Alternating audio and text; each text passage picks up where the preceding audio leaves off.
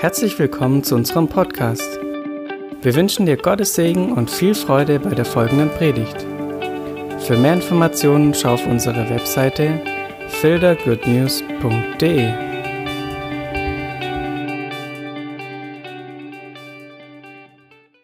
Thema heute ist Jesus der gute Hirte. Wir haben schon relativ viele Predigten gehört. Was ich sehr faszinierend fand, wenn ich jetzt so die letzten acht Wochen zurückdenke oder so, weiß ich von nahezu jeder Woche noch irgendwas wovon gepredigt worden ist. Das finde ich ziemlich cool, weil die Predigten irgendwie in meinem Herzen verankert worden sind. Und wir haben gehört, dass Jesus unser Rabbi ist und alles Mögliche. Und heute hören wir darüber, was es bedeutet, dass Jesus unser Hirte ist. Wir machen es heute ein bisschen anders als sonst, da ich nicht tanzen will. Und der Text relativ lang ist. Ähm, wer von euch hat eine Bibel oder ein Handy mit Internet dabei? Ich hoffe jeder. Dann dürft ihr mal aufschlagen Hä? Dann dürft ihr mal aufschlagen, Johannes 10. Und dann müsst ihr das selber lesen. Also, ihr müsst wirklich aufschlagen. Und wir lesen einen relativ großen Abschnitt, seid jetzt nicht geschockt, sondern freut euch drüber. Wir lesen von Vers 1 bis Vers 30.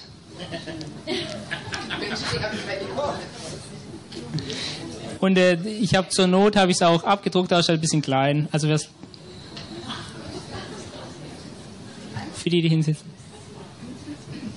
Wer braucht denn noch eine Bibel? Eine habe ich noch. Sonst guckt bei meinem Nachbarn. Wer braucht noch eine Bibel?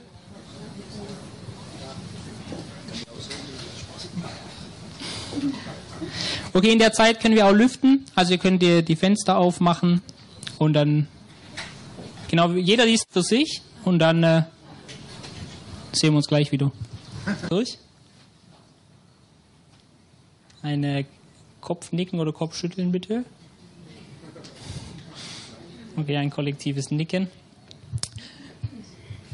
Bei mir war es so, ähm, ich habe schon jetzt seit zwei Wochen weiß, dass ich heute predigen darf und äh, habe äh, überlegt, was soll ich denn für ein Thema machen und ich hatte ganz lange nichts im Kopf, was ich denn predigen soll. Und dann äh, jetzt am 1. Mai bin ich morgens aufgewacht. Davor hatte ich schon immer mal wieder das Thema Hirte im Kopf und dann bin ich am 1. Mai bin ich morgens aufgewacht und ich wusste, genau das will ich machen. Und äh, das war cool, weil ich lag da im Bett ähm, und ich habe darüber nachgedacht und mein Herz hat richtig gebrannt. Das hat mich so daran erinnert, wie, wie Jesus den Emmaus-Jüngern gepredigt hat und äh, ihr Herz hat gebrannt, weil da so viel Leben drin war.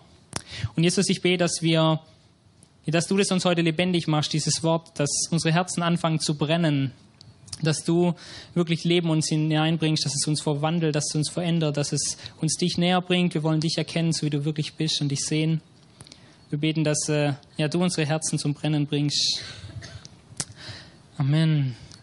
Ja, die Botschaft ist relativ einfach, die heute kommt. Ja, viele kennen die wahrscheinlich schon. Ich kann, glaube durchklicken. Wir fangen, mal ganz, wir fangen mal mit dem Gleichnis an, das da drin erzählt wird. Wir beginnen mal mit der Rollenverteilung, damit wir alle im Bilde sind. Es wird gesprochen von einem Schaf. Ja, heute ist ein ziemlich tierreicher Tag. Vorher sind wir verglichen worden wie ein Hirsch, der nach äh, Wasser lechzt. Jetzt sind wir ein Schaf. Nachher kommt noch ein Esel, kann ich schon mal vorgreifen. Auf jeden Fall spricht äh, die Bibel von einem Schaf und das Schaf bin ich und das Schaf bist du und das Schaf sind prinzipiell Menschen. Wir können es erkennen daran, dass äh, Jesus zu Menschen sagt, ihr, ihr seid nicht von meinen Schafen, also sind welche, die gehören nicht dazu und andere gehören dazu. Deswegen er spricht von Menschen. Er sagt, der gute Hirte lässt sein Leben für die Schafe und er gibt ihnen ewiges Leben. Das sind auch wir, ja, weil wir sind seine Kinder. Er gibt uns ewiges Leben. Das heißt, wir sind die Schafe. Dann wird noch von einer anderen Position geredet, das ist die Türe. Jesus sagt, ich bin die Tür, das ist ein bisschen einfacher, ja.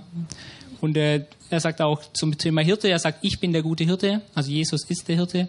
Und dann gibt es noch einen Dieb, über den die Rede ist, und das ist äh, alles, was nicht durch die Tür kommt. Alles relativ simpel. Zum Ablauf von dem, von dem Gleichnis, wir sehen die Schafe, die sind eingepfercht. Eingepfercht heißt, wie man hier rechts auf dem Bild so ein bisschen sehen kann, das ist einfach ein Zaun außenrum. Es gibt eine Tür, da wurden die Schafe über die Nacht auch eingesperrt.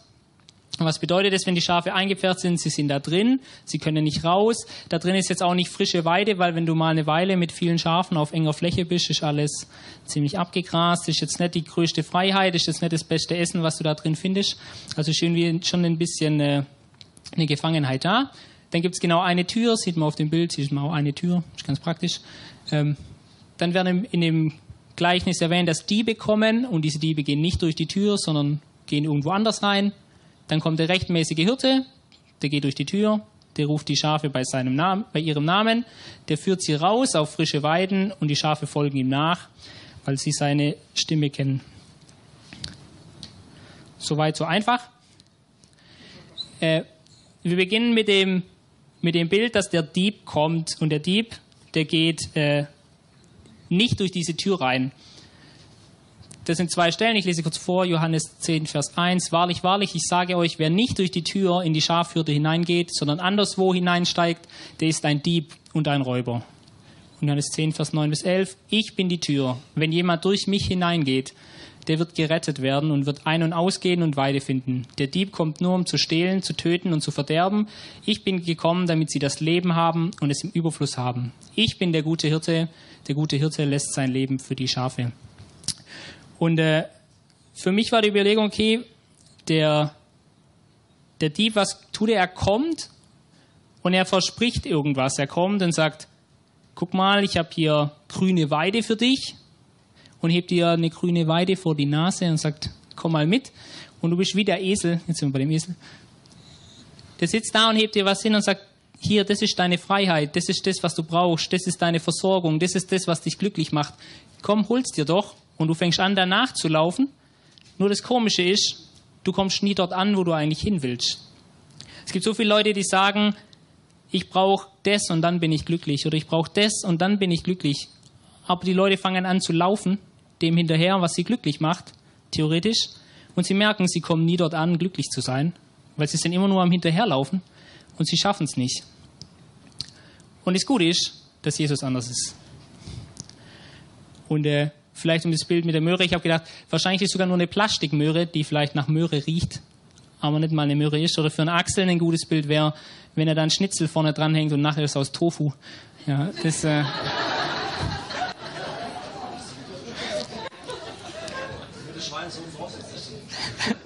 ja, der Axel wird Schwein essen, das drauf jetzt stimmt.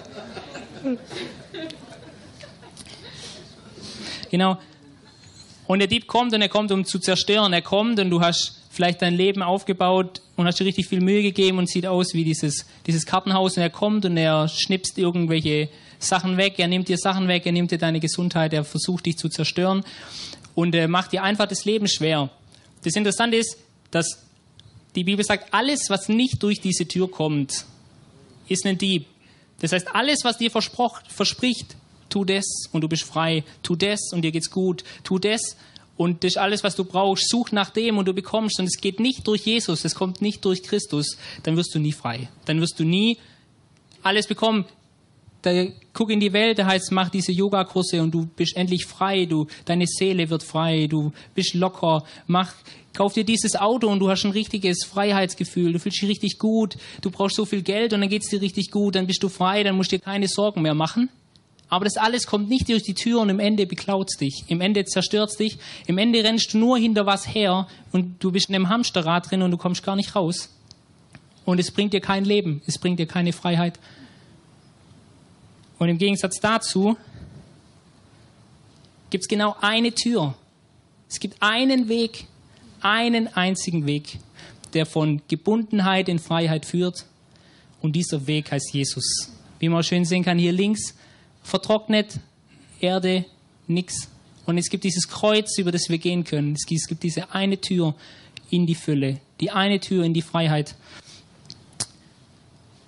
Genau. Ich habe äh, geschrieben, der Teufel liebt es, uns zu verwirren und uns zu beschäftigen, aber Jesus liebt es, uns Gutes zu tun. Das heißt, von der einen Seite in die andere rüber zu wechseln, ist eine richtig gute Sache. Genau. Ich hatte noch beim Recherchieren hatte ich noch ein anderes Bild gefunden. Hier auf der Seite. Da war ein Schafpferch in Kreuzform und überall waren so Holzwände Das war jetzt kein christliches Bild. Und äh, auf einer Seite war der Zaun eingebrochen und die Schafe sind rausgerannt, total glücklich. Und äh, obendran stand, werde frei, tritt aus. Ja. Also tritt aus der Kirche aus und werd endlich frei von den ganzen Restriktionen, die dir sind. Und ich stand da und habe das Bild angeguckt und heute Morgen kam mir der Gedanke, die Leute denken, wenn die Mauer eingerissen wird, draußen ist grünes Land und sie rennen hin und das Einzige, was sie finden, ist halt irgendwas, was vielleicht grün angesprayt ist, ja, und toll aussieht. Aber es ist nicht frei. Und ich bin jetzt äh, ein bisschen mathematisch, der Sarah, ihr Bruder, würde es jetzt so erklären. Das Bild muss man eigentlich mehrdimensional betrachten, weil bei Gott gibt es noch eine andere Dimension. Und die Freiheit ist vielleicht nicht in, sieht zwar so aus, als wäre das Kreuz relativ eng, aber es gibt noch eine andere Ebene. Die geht dann vielleicht in das Bild rein oder kommt aus dem Bild raus. Und da ist die wirkliche Freiheit. Da ist das, wo wirkliche Weiden sind. Okay. Kommen wir zu dem, zu dem guten Hirten. Was macht der gute Hirte? Der gute Hirte in Johannes 10, Vers 3.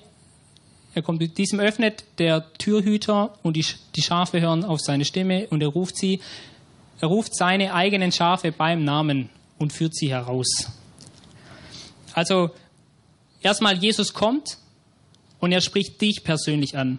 Er sagt nicht, okay, kommt alle zu mir oder sagt, okay, alle, die jetzt hier versammelt sind, sondern er kommt hin und sagt, Reinhard. Oder er kommt hin und sagt Vitali. Oder er sagt Dani. Er spricht euch beim Namen an. Jeden Einzelnen persönlich. Weil du bist ihm ganz persönlich wichtig. Er sagt ja auch an einer anderen Stelle, er lässt 99 stehen und nach dem Hundertsten zu sehen. Und er kennt dich ganz genau. Er weiß, wie es dir geht. Er weiß, was du brauchst. Und er will dir ganz persönlich begegnen und dich in deiner persönlichen Situation freisetzen. Da, wo du bist. Er weiß, was dich bindet, er weiß, was dich festhält und er will dich in dem Punkt in Freiheit führen. Und er kommt und er tut es. Genau. Ich hatte mal vor, vor Jahren in der Gebetszeit, saß ich da und äh, habe gebetet und äh, hatte das Gefühl, dass Jesus sagt, frag mich mal, ob ich dich lieb. Und ich sagte, das macht gar keinen Sinn. Ich weiß, dass du mich liebst. Warum soll ich dich das fragen? Und er sagt, frag mich mal, ob ich dich lieb. Und ich sage, ja gut. Liebst du mich? Und dann habe ich gehört, wie Jesus jubelt und wie er schreit und sagt, ja, ich lieb dich. Ich lieb dich. Und war total glücklich, mir sagen zu dürfen, dass er mich liebt. Und äh, das hat so ein bisschen mein Denken verändert zu wissen, Jesus schaut persönlich auf mich, Jesus ist persönlich interessiert an mir, er will mir sagen, dass er mich liebt, er will es mir zeigen, weil er liebt mich wirklich. Und es ist so gut, einfach da auf seine Stimme zu hören. Der nächste Punkt, Johannes 10, Vers 9. Und wenn jemand durch mich hineingeht, der wird gerettet werden und ein- und ausgehen und Weide finden.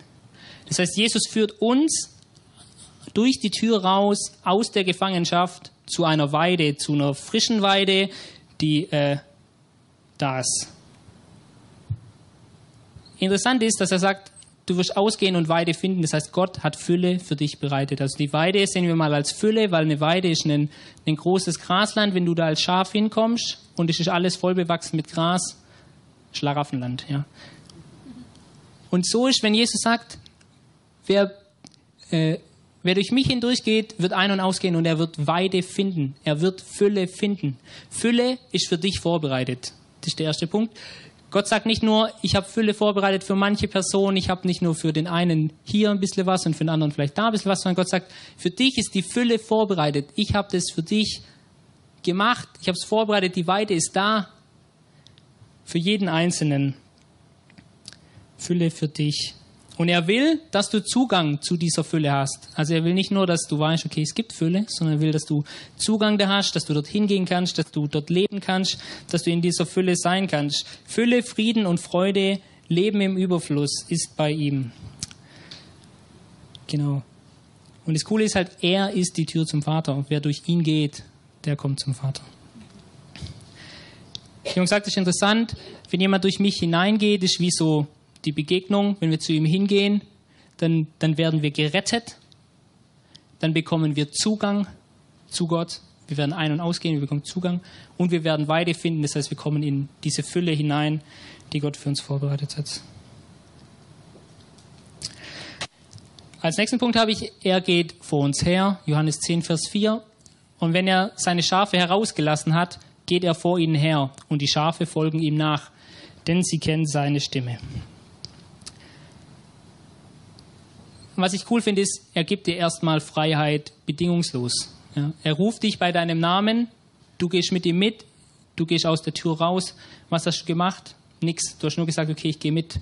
Du hast noch nichts richtig gemacht, du bist nicht toll, du hast nicht toll bist trotzdem, aber nicht aufgrund von dem, was du getan hast.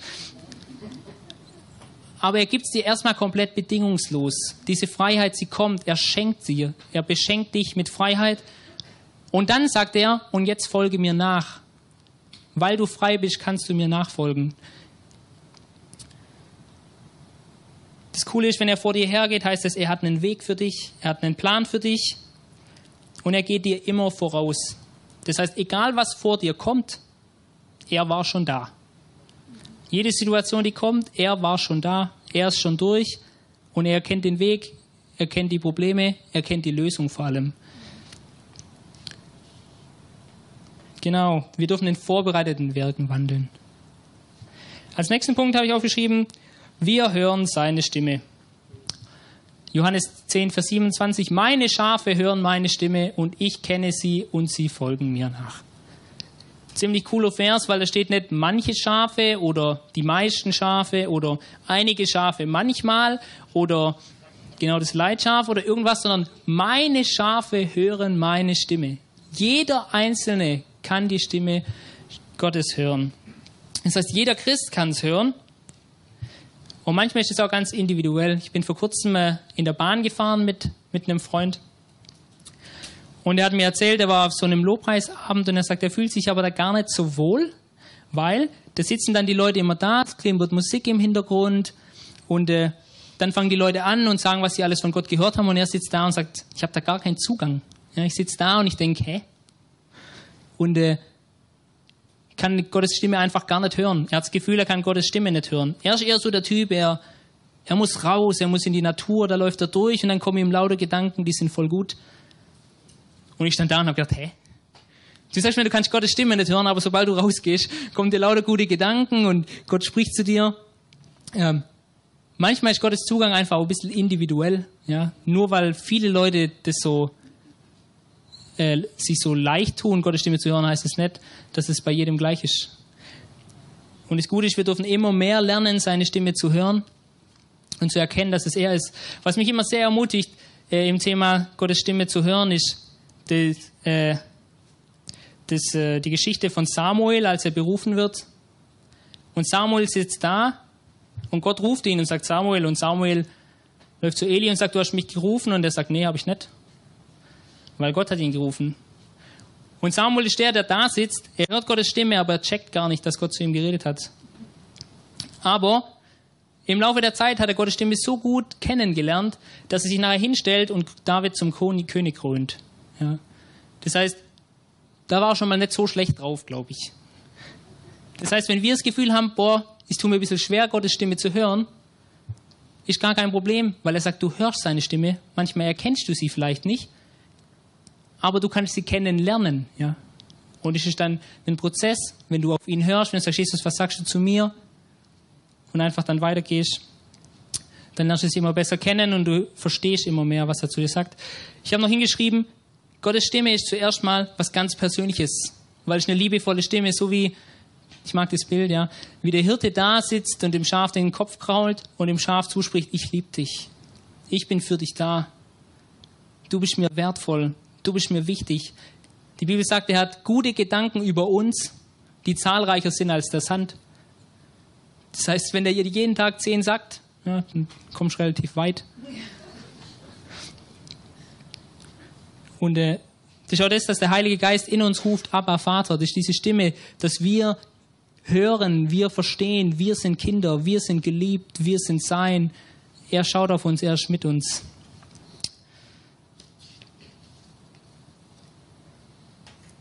Genau.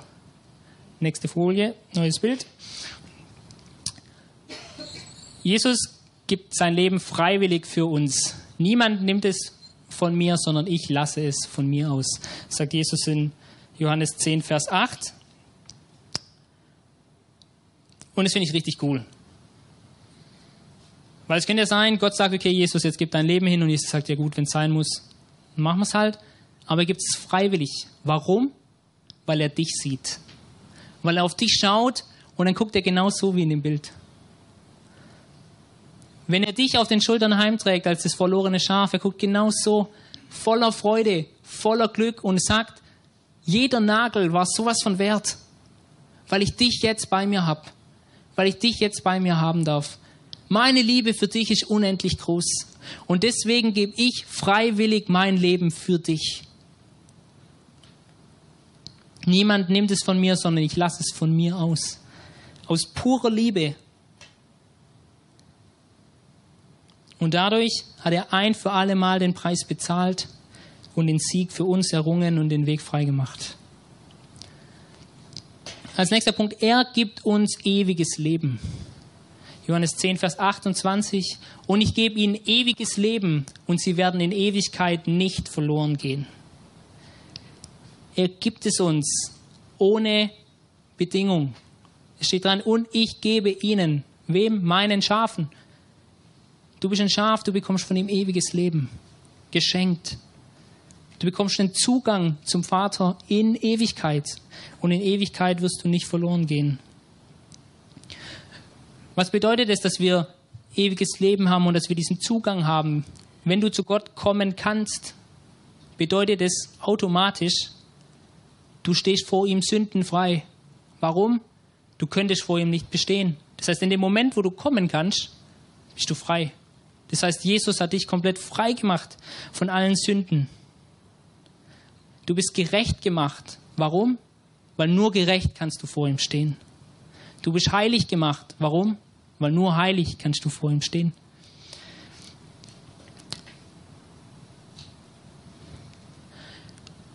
Und dann sagt er noch, niemand kann uns aus seiner Hand rauben. Das ist der zweite Teil von dem Vers. Und niemand wird sie aus meiner Hand reißen. Das ist auch richtig cool, weil du bist sein Kind.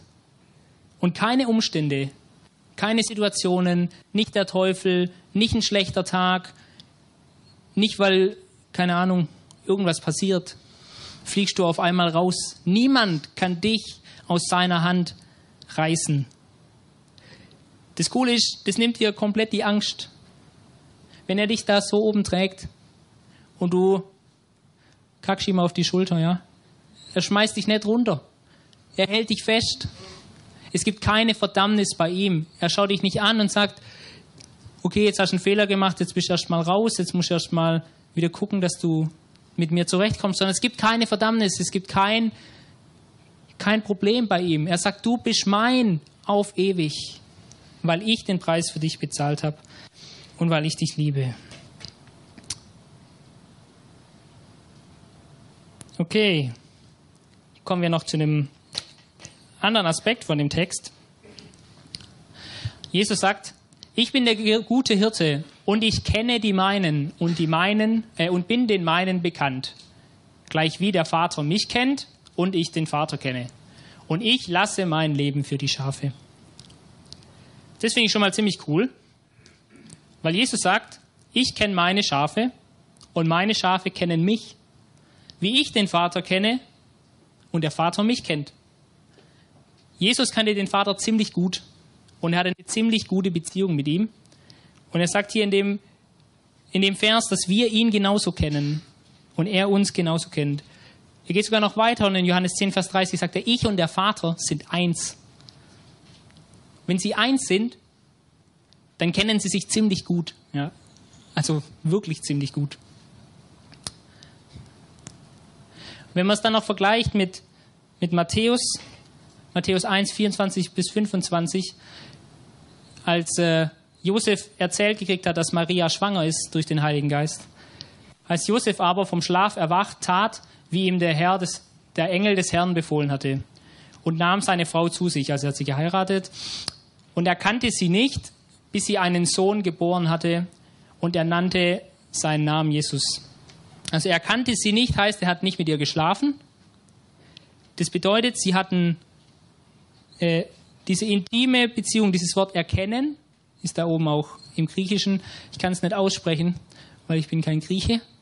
Aber das Wort erkennen bedeutet im Griechischen auch das gleiche Wort wie diese intime Beziehung, diese, dieser eheliche Kontakt, wenn die miteinander ähm, auch Sex haben.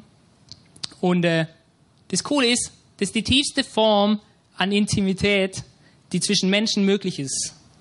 Und dieses Wort wird gebraucht, um zu sagen, wie wir, den, wie wir Jesus kennen und wie er uns kennt. Das heißt, es ist so auf Intimität ausgelegt, so auf Nähe. Das heißt, er ist der gute Hirte und er kennt die Seinen. Heißt nicht nur, ich bin der gute Hirte und ich weiß halt, das ist der Simon, ja, so wie ich auch weiß, das ist die Angela Merkel, wenn ich sie sehe, sondern ich kenne die meinen, heißt, ich habe eine intime Beziehung zu den meinen. Es ist eine Intimität da, es ist eine Liebe da, es ist eine Herzlichkeit da, es ist eine Offenheit da, ein Austausch da. Ich kenne die meinen und die meinen äh, und bin den meinen bekannt. sehen wir auch später nochmal. Den Vers habe ich vorher schon mal vorgelesen. Und ich gebe ihnen ewiges Leben und sie werden in Ewigkeit nicht verloren gehen und niemand wird sie aus meiner Hand reißen. Ich gebe ihnen ewiges Leben. Wenn man die Definition von ewiges Leben sieben Kapitel später anschaut, als Jesus für seine Jünger betet, ähm, kurz bevor er äh, gekreuzigt worden ist und festgenommen worden ist, hat er gesagt, das ist aber das ewige Leben, dass sie dich, den allein wahren Gott und den du gesandt hast, Jesus Christus, erkennen. Sprich, das ist ewiges Leben, intime Beziehung mit dem einzig wahren Gott und Jesus Christus zu haben. Und das nicht nur damals, äh, das nicht nur in Zukunft, wenn wir alle im Himmel sind, sondern schon jetzt. Also diese ganzen Verse zeigen, dass es jetzt schon die tiefste mögliche Intimität für uns überhaupt geplant ist. Ah, hier bin ich. Genau. Was auch ziemlich cool ist, wenn man das liest, alles, was Jesus getan hat, war absolut nicht dienstorientiert. Es war nicht orientiert, jetzt mache ich dich frei, damit du was tun kannst, sondern es war total beziehungsorientiert. Ich mache dich frei, damit du Beziehung haben kannst. Ich mache dich frei, damit du zu mir kommen kannst. Ich mache dich frei, damit du bei mir sein kannst, dass du ein- und ausgehen kannst, dass du versorgt bist, dass du alles hast, was du brauchst und bei mir bist. Genau. Zur Zusammenfassung von Johannes 10.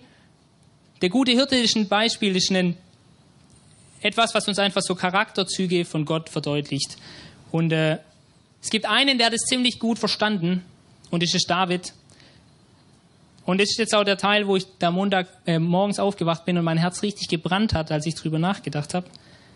Was David gesagt hat in Psalm 23, das schauen wir uns gleich an. Weil der David war Hirte und der, der wusste, ähm, was es bedeutet, Hirte zu sein und hat verstanden, was es bedeutet, wenn Gott mein Hirte ist. Was heißt es dann? Wir fangen mal vorne an. David sagt, der Herr ist mein Hirte, mir wird nichts mangeln. Der erste Teil ist schon ziemlich cool, weil er sagt, der Herr ist mein Hirte, ja. Er sagt auch nicht, das ist unser Hirte, sondern er sagt, er ist erstmal ganz persönlich mein Hirte, ja. Gott ist für mich, er ist mein Hirte, er passt auf mich auf, er ist bei mir, er ist mein ganz persönlicher Hirte.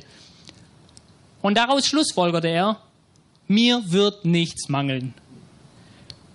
Und ich finde es so cool, weil er sagt, weil Gott mein Hirte ist, wird mir nichts mangeln. Warum? Weil er ist mein Hirte, er ist gut zu mir, er passt auf mich auf, er versorgt mich. Mir wird nichts mangeln. Und wenn man jetzt nachschaut, was bedeutet nichts, nichts ist halt nichts. Wir haben, er sagt, du wirst alles haben. Nichts wird dir mangeln. Du wirst versorgt sein. Er kümmert sich um dich. Ich kann Ihnen eine witzige Geschichte erzählen. Als die Sarah und ich geheiratet haben, vor, genau,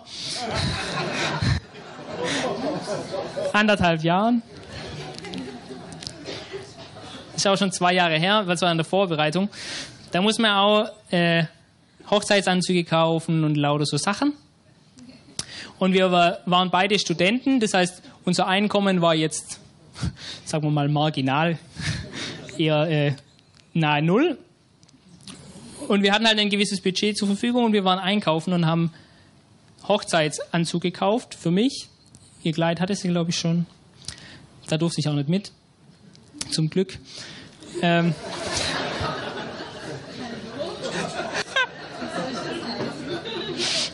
Okay, ich kriege nachher Ärger. Nee, also, wir haben einen Hochzeitsanzug gekauft und es war ein guter Verkäufer. Aber wir haben den, wir haben den Anzug anprobiert und der hat einfach gleich ein Hemd mitgebracht und hat gesagt, sollen wir doch auch mal anprobieren? Und die Sarah fand es so toll, dann habe ich gesagt, okay, komm, das nehmen wir einfach dazu. Es war für fürs Standesamt. Und äh, dann haben wir es einfach gekauft und ähm, dann sind wir nach Hause gefahren und ich gucke auf die Rechnung und ich sehe den Preis von dem Hemd. Und ich denke nur, äh, hätte ich mir in 100 Jahren hätte ich mir das nicht gekauft für den Preis. Und äh, das Coole war, die Sarah sagte zu mir, ist egal, mach dir keinen Kopf, Gott versorgt uns. Und ich sagte, ja klar. Weiß man ja. Und dann sind wir heimgefahren und äh, zu, zu ihren Eltern und äh, kamen zu Hause an und haben einen Briefumschlag in die Hand gedrückt, den jemand äh, in, den, in den Briefkasten dort geschmissen hatte bei Tutsch. Und da stand irgendwie in Kinderschrift nur Sarah und Jochen draufgeschrieben, für Sarah und Jochen. Wir hatten keine Ahnung, was das ist, machen den Umschlag auf und in dem Umschlag waren 600 Euro. Ja. Und das Hemd war nicht so teuer.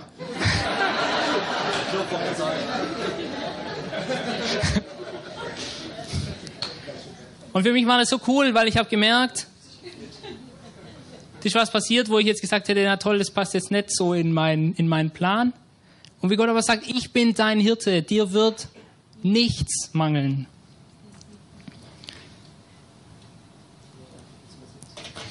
Er weidet mich auf grünen Auen und führt mich zu stillen Wassern.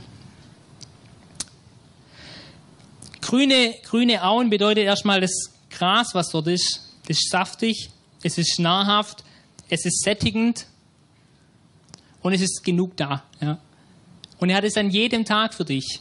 Er hat genug für dich an sättigendem. Und zwar körperlich, geistig und geistlich. In allen Bereichen. Gott hat gute Worte für dich an jedem Tag, wo du geistlich auferbaut sein kannst. Ermutigende Sachen für dich an jedem Tag vorbereitet. Und auch körperlich will er, dass du an nichts mangelst. An jedem einzelnen Tag. Stille Wasser bedeutet für mich Erholung, Ruhe, Auftanken, neue Energie. Er führt dich dorthin, dass du neue Energie bekommst. Er führt dich dorthin, dass du zur Ruhe kommen kannst. Und das Coole ist, dass er sagt, er weidet dich und er führt dich. Das heißt, es geht auch nicht darum zu sagen, oh, wo finde ich das? Sondern er führt dich dorthin. Wenn du die Bibel nimmst und sagst, oh, ich brauche ein Wort, das mich ermutigt. Er weidet dich, er gibt dir Nahrung, er gibt dir zu trinken.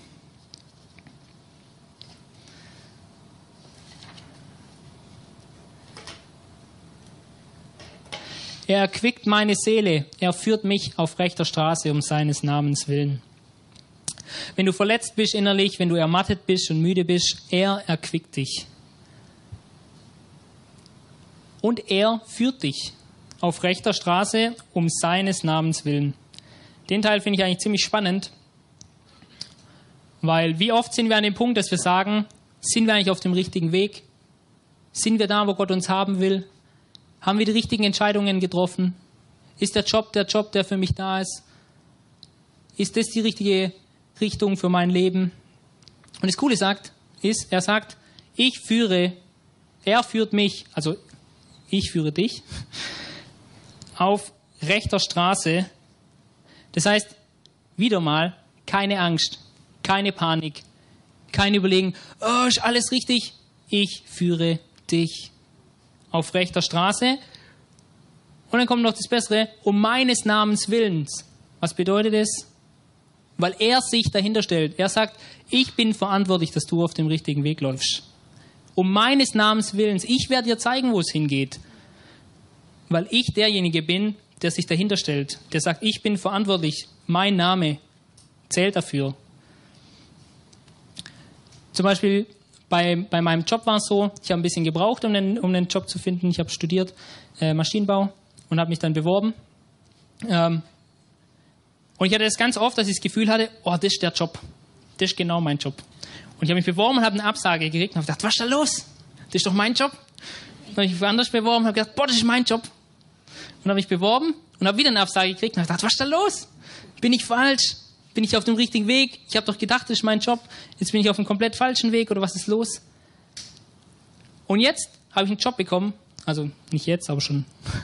Der Job, in dem ich jetzt drin bin, ist genau der Job, der zu mir passt. Das ist genau das, wo ich sage, das ist der Hammer. Besser hätte es nicht laufen können. Und ich merke, selbst wenn ich manchmal gedacht habe, der Weg geht nach links oder geht nach rechts oder geht woanders hin, er hat den richtigen Weg geplant und er hat mich geführt und er hat mich geleitet und er macht das Gleiche mit dir. Und wenn ich auch wanderte durch das Tal des Todesschatten, so fürchte ich kein Unglück, denn du bist bei mir, dein Stecken und dein Stab, die trösten mich. Ja, es gibt schwierige Zeiten im Leben. Das äh, hat nie jemand gesagt, dass es nicht kommt. Aber was ich an dem Vers richtig cool finde, wenn man ihn vergleicht mit den oberen Versen, er spricht oben immer, Gott tut dies, Gott tut das, also er weidet mich, er erquickt mich.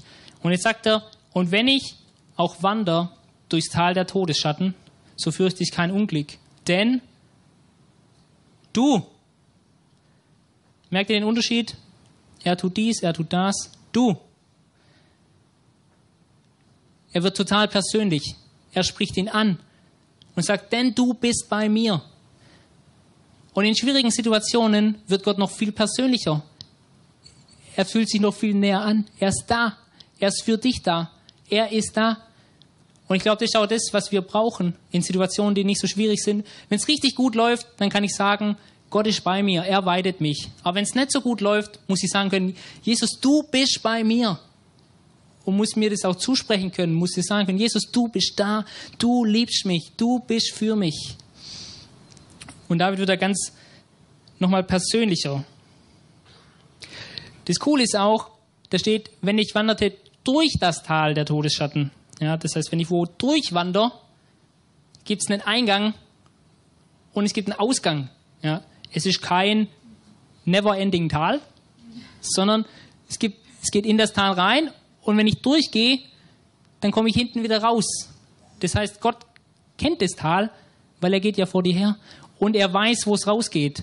Er weiß, wie es rausgeht und er ist die ganze Zeit bei dir. Das heißt, wenn es mal schlecht läuft, wenn es mal schwierig ist, er ist da. Er liebt dich und er kennt den Weg raus und es gibt einen Weg raus. Schön finde ich auch, dass er, er tröstet, er richtet auf, er begleitet, er stärkt dich, so wie auch einfach äh, der Heilige Geist unser Tröster ist. Genau. Äh, als wir uns kennengelernt haben, die Sarah und ich, gab es mal eine Situation, also eine Phase, die war nicht ganz so einfach. Für beide. Und wenn ich dann manchmal abends heimgefahren bin, ging es mir richtig schlecht. Da saß ich im Auto und ich hätte eigentlich heulen können. Und ich bin heimgefahren und habe gesagt, Jesus, danke, dass du da bist. Und danke, dass du mich liebst. Und danke, dass du einen Plan für uns hast. Und dass du bei uns bist. Und die Fahrt hat ungefähr, dauert zwischen fünf und zehn Minuten, je nachdem, wie schnell man fährt. Und äh, ich habe gemerkt, wie, wie Gott sagt, ich bin bei dir und wie eine Freude in meinem Herzen ausgebrochen ist. Ich bin heimgefahren und ich habe im Auto gelacht, obwohl ich zwei Minuten vorher gedacht hätte, ich könnte heulen. Und dieses Bewusstsein zu haben, Gott ist bei mir, Gott ist der, der mich versorgt, Gott ist der, der mich liebt über alles und er ist der, der mich da persönlich berührt, der da persönlich für mich da ist. Der nicht nur sagt, ja, ja, ich bin da, sondern der wirklich mit dem Auto sitzt, bei dir die Hand auf deine Schulter legt und sagt, ich bin bei dir. Du bereitest vor mir einen Tisch im Angesicht meiner Feinde. Du hast mein Haupt mit Öl gesalbt, mein Becher fließt über.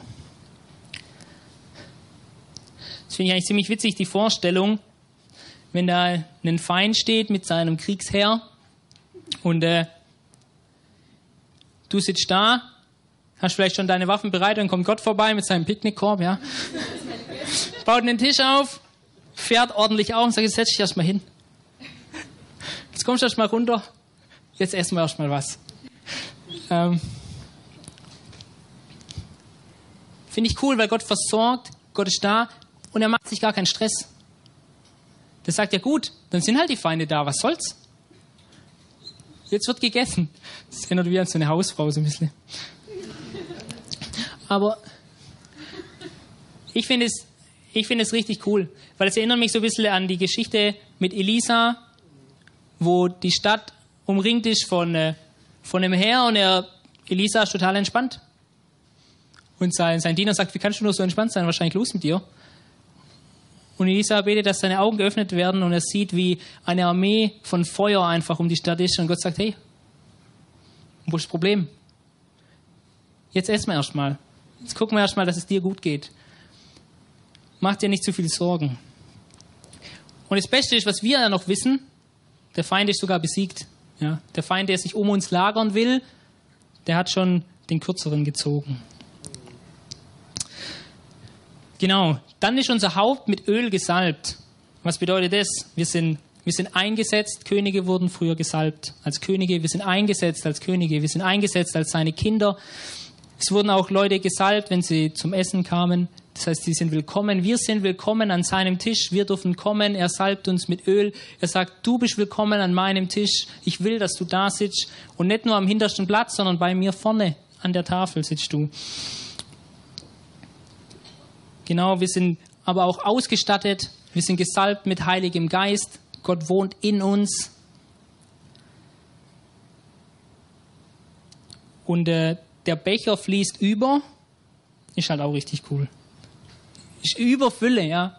Der Becher ist nicht nur voll, sondern der Becher ist so voll, dass ich es gar nicht alles nehmen kann, weil es fließt über und über und über. Mein Becher, er fließt über. Und wenn du sagst, du brauchst einen größeren Becher, der fließt auch über. Jesus hat die Überfülle. Er gibt dir den Geist in Fülle. Er gibt dir Freude in Fülle. Du brauchst keine Angst und keine, keine Not zu fürchten. Genau.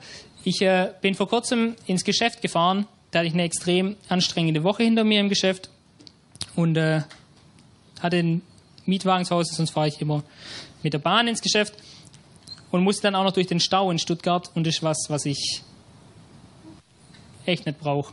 Wenn ich morgens aufstehe, ich bin eh schon fertig von der Woche, ich bin brutal müde, bin am Tag davor schon acht Stunden Auto gefahren oder so und muss dann da durchfahren, weiß, in, in meiner Arbeit wartet so ein Berg an Arbeit auf mich und äh, wir haben auch noch ein Riesenproblem an einer Stelle und ich soll mich drum kümmern. War nicht so der Tag, wo ich in, ins Geschäft gegangen bin und gedacht habe, los, das macht richtig Spaß. Sonst war eher der Tag, wo ich gedacht habe, oh, ich will im Bett bleiben. Wobei das häufig vorkommt. Aber mit dem im Bett bleiben. Aber ich bin ins Geschäft gefahren und äh, hatte Musik laufen. Und irgendwo, das war glaube ich in der Nähe vom, von dem Tunnel, Wagenburg-Tunnel, danke, saß ich im Auto und plötzlich habe ich gemerkt, wie in mir was passiert, wie in mir was aufsteht und Freude ausbricht und ein Lied aus mir rauskommt. Und ich habe angefangen im Auto laut zu singen. Und es war so eine Freude da, es war so eine Kraft da. Und ich wusste, der Feind, in Anführungszeichen, ja, der wartet im Geschäft auf mich und ist um mich rum im Stau und gleichzeitig wusste ich aber, der Sieger ist bei mir im Auto, ja. Und zu merken, wie er sagt, ich versorge dich, ich bin bei dir, ich habe Gutes für dich und seid einfach ermutigt zu wissen, er hat was vorbereitet im Angesicht deiner Feinde. Er salbt dein Haupt mit Öl und dein Becher, er fließt über. Letzter Vers. Nur Güte und Gnade werden mir folgen mein Leben lang und ich werde bleiben im Hause des Herrn immer da. nur Güte und Gnade, bleibt nicht viel anderes übrig. Er hat nur Gutes und nur Gnade für dich vorbereitet. Ich habe aufgeschrieben, es kann mal sein, dass vor dir was ist, was vielleicht ein bisschen anstrengend ist, aber du wirst verfolgt von seiner Güte und du wirst es nicht schaffen, ihr zu entkommen, ja. Du wirst verfolgt von seiner Liebe und du wirst es nicht schaffen, ihr zu entkommen. Weil er hat Gutes vorbereitet und es jagt dich förmlich. Weil er dich unendlich liebt. Ich habe mal eine Geschichte gehört von, von einem Evangelist. Der hat für jemand gebetet, der war krank. Das war ein Moslem. Und er hat ihm die Hände aufgelegt und hat gesagt, im Namen Jesus. Und dann sagt der Moslem, hey, hör auf für mich zu beten. Ich will nicht, dass du im Namen Jesus für mich betest. Und dann sagt der Evangelist, schon zu spät. Gottes Liebe hatte ich im Visier. Das ist zu spät. Und er bewegt seinen Arm und ist komplett geheilt. Und äh, ja, Gottes Liebe, Gottes Wohltaten, sie verfolgen dich.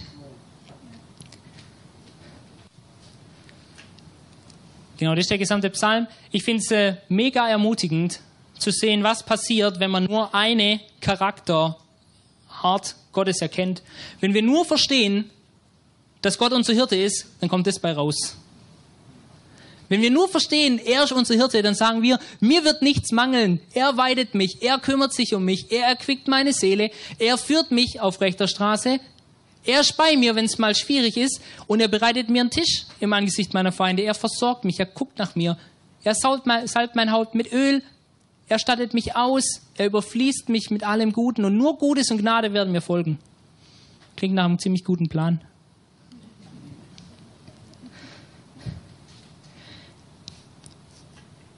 Ich habe hier mal noch äh, die drei Bilder nochmal noch mal drauf gemacht, weil es die für mich eigentlich voll aussagen. Jesus, der voller Freude ist, weil er dich hat und sich über dich freut und weil er dich bei sich haben will. Jesus, der einzige Weg, der aus dieser Gebundenheit in Fülle führt. Und Jesus, der Hirte, der so einfach intim mit dir ist der so liebevoll zu dir ist. Ich habe gedacht, wir können, ich bin in der evangelischen Kirche aufgewachsen, da spricht man immer einen Psalm. Ich habe gedacht, wir können das äh, mal kurz machen, dass wir zusammen den Psalm 23 einfach sagen, dann bin ich schon fertig. Ähm, einfach, dass wir das aussprechen und dass wir es proklamieren über unserem Leben und sagen, hey, das ist die Wahrheit. Gott ist mein Hirte und alles, was darauf folgt, das ist so. Ich kann es nicht ändern, ja, weil ich werde Gott nicht ändern weil er ist so. Genau.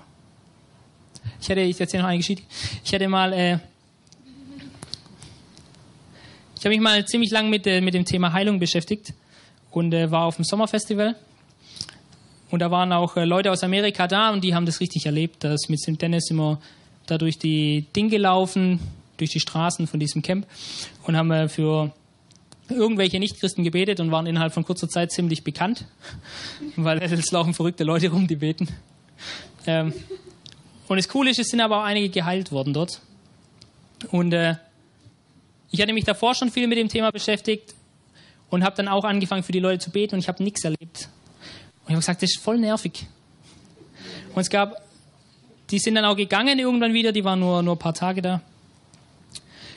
Und wir hatten so einen Abendgottesdienst, so einen Strandgottesdienst. Und ich saß am Strand und hatte meine, meine Bibel in der Hand und habe gesagt, hey Gott, am liebsten würde ich gerade die Bibel nehmen und ich würde sie einfach da ins Meer schmeißen, weil ich merke, es funktioniert nicht. Ja. Ich mache alles, was da steht, aber es passiert nichts. Und äh, habe dann aber innegehalten, habe sie nicht ins Wasser geschmissen, sondern gesagt, und eins weiß ich aber, dein Wort ist die Wahrheit. Was da drin steht, das stimmt.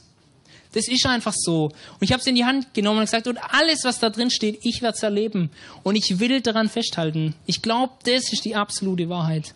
Nach dem Gottesdienst sind wir zurückgelaufen und es stand eine Gruppe von den, von den äh, anderen Leuten, die halt auch auf diesem Campingplatz waren, aber keine Christen waren.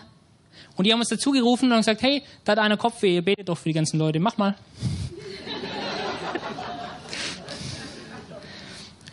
Und ich habe gesagt, okay. Ich habe gesagt, ich glaube das. was da drin steht. Und ich bin zu der Person hin und habe kurz für sie gebetet. Und ich sage, naja, ja, die Schmerzen sind weg. Und ich gedacht, er hätte ein bisschen enthusiastischer sein können. Aber die Person war geheilt und von dem Zeitpunkt habe ich erlebt, wie, wie deutlich mehr Personen noch gesund geworden sind. Aber zu wissen, ich halte an dieser Wahrheit fest. Ich weiß, das ist wahr. Das ist wahr. Der Herr ist mein Hirte und alles, was darauf folgt, das ist so. Ja. Und ich werde es nicht ändern. Ich werde Gottes Liebe zu mir niemals ändern können. Weil er liebt mich. Er hat sich entschieden, das so zu machen. Da ist ihm egal, was ich dazu denke. Genau. Wir können jetzt ja kurz beten und dann äh, übergebe ich an Simon. Okay, wir fangen äh, hinter einem Psalm Davids an. Der Herr ist mein Hirte, mir wird nichts mangeln. Er weidet mich auf grünen Auen und führt mich zu stillen Wassern. Er erquickt meine Seele. Er führt mich auf rechter Straße um seines Namens willen. Und wenn ich auch wanderte durchs Tal der Todesschatten, so fürchte ich kein Unglück, denn du bist bei mir. Dein Stecken und Stab trösten mich. Du bereitest vor mir einen Tisch angesichts meiner Feinde. Du hast mein Haupt mit Öl gesalbt. Mein Becher fließt über. Nur Güte und Gnade werden mir folgen mein Leben lang. Und ich werde bleiben im Hause des Herrn. Amen. Dankeschön, Jochen, für die tolle Predigt. Ja, Dankeschön.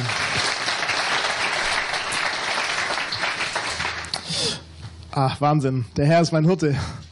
Er ist dein Hirte, er ist dein Hirte, er ist unser Hirte. Und er ist nicht nur irgendein Hirte, sondern er ist ein guter Hirte. Ja. Der Herr ist nicht irgendein Hirte, er ist ein guter Hirte. Und dir wird nichts mangeln, weil er gut ist. Weil er dich lieb hat und weil er voll begeistert ist von dir. Okay. Gut. Hammer. Ich würde sagen, wir suchen ihn nochmal.